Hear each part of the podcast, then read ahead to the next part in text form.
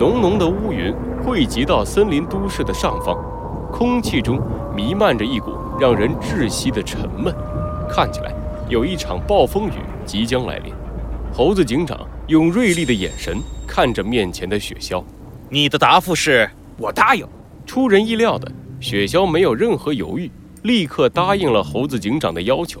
猴子警长挑了挑眉毛，我没想到你会这么干脆。哼，毕竟爷对联盟其实也没什么归属感。爷一开始吧，就是想要那种万人之上的感觉罢了。既然现在被你们抓了，还到了你们的地盘儿，那当然是活命最重要了。既然这样，我先告诉你一件事：在我们离开的时候，有人进过这辆越野车。刚才开进森林都市的路上，我大致检查了一下越野车，表面上越野车里的东西都没被动过，但是依旧不能排除那个进入越野车的家伙对越野车做了什么手脚。我们姑且先把那个家伙称为追踪者好了。猴子警长看了一眼窗外，小鸡墩墩还在便利店里挑选着食物，估计还要过一会儿才会返回越野车上。追踪者的目的很可能有两个：第一，和你有关，毕竟你的身上掌握了太多破坏者联盟的机密，他们要么是来把你救走，要么是来暗杀你。让你永远的闭上嘴巴，这样秘密也就不会泄露了。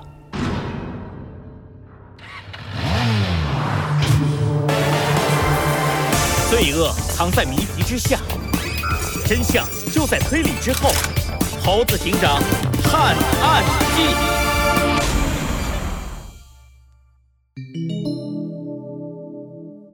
追踪者二。那一定是后者，哼！联盟那些家伙，我还不知道吗？雪橇往坐垫上一靠，似乎对破坏者联盟除掉他这个决定没有一点意外。换了我，也跟他们一样挑这个省事儿的选择。你清楚就好。第二个目的就是盒子。虽然我不知道他们用了什么方法得知了盒子的踪迹，但是从你的描述来看。值得他们追到森林都市来的，也就只有盒子了。这也就是我不告诉小鸡墩墩的理由。我怕他过于紧张，露出破绽，被追踪者看出我们已经发现了这件事。啊，明白了。那你想让爷做什么？说来听听啊。听好了，我只说一遍。猴子警长飞快地向雪橇说了他的计划。雪橇脸上的表情从一开始的不屑，慢慢的转向了震惊。这就是你的计划？你确定真的要？猴子警长，我回来了！一阵响声打断了雪橇的话。小鸡墩墩抱着一大堆东西站在越野车旁边。猴子警长打开了车门，接过小鸡墩墩手里的食物。辛苦了，小鸡墩墩，快上来吧。猴子警长随手把一个饭团丢到了雪橇的手上。雪橇伸手一接，意外的发现跟着饭团一起丢过来的还有一串钥匙。吃吧，雪橇，我相信你不会让我失望。哼！雪橇把头别到了一边，自顾自地啃起了饭团。小鸡墩墩扎好了安全带，突然想起了什么，看向猴子警长。对了，猴子警长，我听刚才那个便利店的店员说，前面好像要修路，我们可能过不去了。修路？猴子警长愣了一下，看向远处，那里已经有几个穿着工作服的动物拿起了工具。在地上敲敲打打，把路面弄成了破破烂烂的样子。唉，既然这样，那我们就走另一条路吧。不过要绕上一大圈，估计要晚上才能回到森林警局了。猴子警长转动方向盘，越野车也随之调转方向。可就在这时，意外突生，越野车的发动机发出了一声爆响，紧接着一阵黑色的浓烟从越野车的排气孔那里冒了出来。糟糕！猴子警长赶紧熄灭发动机，带着小鸡墩墩和雪橇走下了越野车。看着眼前的黑色烟雾，猴子警长皱起了眉头。这是柴油的味道。汽油车如果加入了柴油，就会出现尾气冒黑烟的情况。这就是追踪者在越野车上动的手脚吗？他们想要干什么？延缓我们回到森林警局的脚步吗？嗯，猴子警长，越野车怎么了？我们还能继续开车吗？恐怕是不行了，小鸡墩墩。越野车的发动机估计已经坏了，需要大修一下才能重新使用。啊，那怎么办啊？我们还要回森林警局呢。哈，没关系，不用太紧张。猴子警长平静地看向自己的周围，仿佛是向追踪者宣战一般，高声说道：“不管出现什么问题，我们都会顺利完成我们的使命，一定。”一间三人房，猴子警长带着小鸡墩墩和雪橇来到了一家不起眼的旅店。好嘞，您稍等。旅店的老板应了一声，低下头开始寻找起房间的钥匙。猴子警长趁着这个机会打量着旅店里的装饰。这家店虽然小，但是却非常的干净，墙上的油漆还散发着一股味道，看起来刚刚装修好没多久。以前我回森林都市。一下高速就直奔警局了，没想到这里还有一家旅店。老板，你们这店什么时候开的呀？啊，哈哈，开了有一段时间了。我们这儿的客人很多的，平时这个时候来都没有空房间。这回啊，算你们运气好了。啊，这样啊。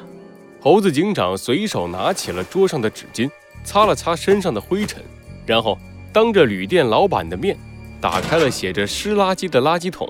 把纸巾丢进了空空的垃圾桶里，老板微笑着看着猴子警长，递出了两串钥匙。那钥匙，三位楼上请吧。好的，谢谢。猴子警长从老板的手上接过了钥匙，向着楼上走去。小鸡墩墩和雪橇跟在后面。忽然，猴子警长停了下来，转过头看向小鸡墩墩。小鸡墩墩，这么久没有回来，感觉森林都市的变化还是挺大的。尤其是垃圾分类，居然连这么偏远的地方都做到了。啊，是吗，猴子警长？呃，听说垃圾分类做不好，可是要被罚款的。回去以后，我可要找兔子警长好好学习一下。是啊，啊，对了，小鸡墩墩，你还记得我们出森林都市的时候约定过一个安全准则吗？当然记得，猴子警长。第一，不主动靠近危险；第二，遇到问题要多想。第三，哎，第三，你自己记得就可以了。你做的很好，小鸡墩墩。好了，时间也不早了，我们快点回房间准备休息吧。猴子警长摸了摸小鸡墩墩的脑袋，带着雪橇继续向上走去。小鸡墩墩抱着盒子，看着猴子警长的背影，疑惑地歪着脑袋。嗯，猴子警长突然说这些，是为什么呢？弗兰熊。你干嘛呢？森林警局里，无聊地趴在桌子上的兔子警长无精打采地望向窗边，窗边架着一个望远镜。弗兰熊专心致志地站在望远镜前面，认真地看着望远镜里的东西。别吵我，小兔，忙着呢，我在观察外边的乌云。乌云？哦，你这么一说，我想起来了，最近森林都市可能会迎来一场大暴雨。我们要提示一下居民们注意防护。哎，等等，你都在窗边站了两个小时了，什么乌云有这么好看啊？嗯，那个什么，你不懂，这不是乌不乌云的问题，它真的是那种很少见的那种，它的云层很厚，又特别的黑。什么玩意儿？我看看。兔子警长蹦了起来，二话不说，把弗兰熊顶到一边，凑到了望远镜前面。喂，小兔，过分了，我还没看完呢。少废话，我倒要看看这乌云有什么特别的。啊，弗兰熊，我说你这几天怎么有事没事就站在望远镜前面看？你什么时候把望远镜改造了？你在上班时间偷偷看电影？我还有事，小兔，我先走了。弗兰熊一溜烟儿的往门外跑去，兔子警长也飞快的追了出去。望远镜里播放着弗兰熊没看完的电影片段。忽然，望远镜的画面闪烁了一下，电影的片段随之消失，真正的乌云出现在镜头里。一阵风吹了起来，带着乌云向着森林都市缓缓移动，暴风雨即将来临。